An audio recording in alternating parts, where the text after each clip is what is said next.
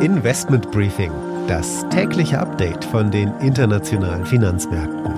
Ein The Pioneer Original.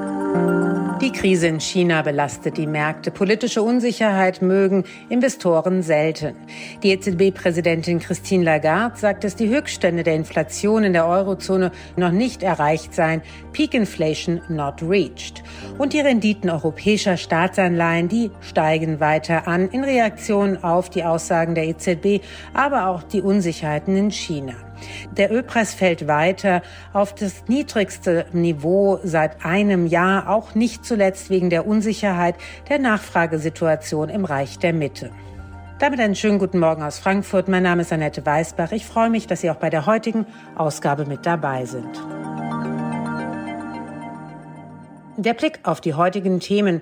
Wir gucken uns die Situation in China an und das zusammen mit Frank Sieren, dem China-Korrespondenten mit Björn Jesch, dem globalen Chief Investment Officer der DWS, gucken wir auf die Märkte, denn die DWS hat am gestrigen Tag ihren Kapitalmarktausblick 2023 veröffentlicht.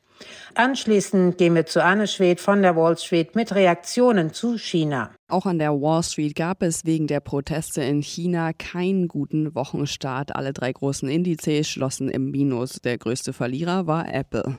Das Investment des Tages ist Puma. Puma wird vor aller Voraussicht nach den DAX verlassen müssen, aber die Analysten sind weiterhin sehr positiv.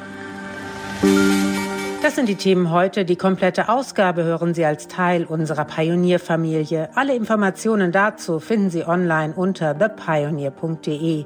Ich hoffe natürlich, wir hören uns schon bald in aller Ausführlichkeit wieder.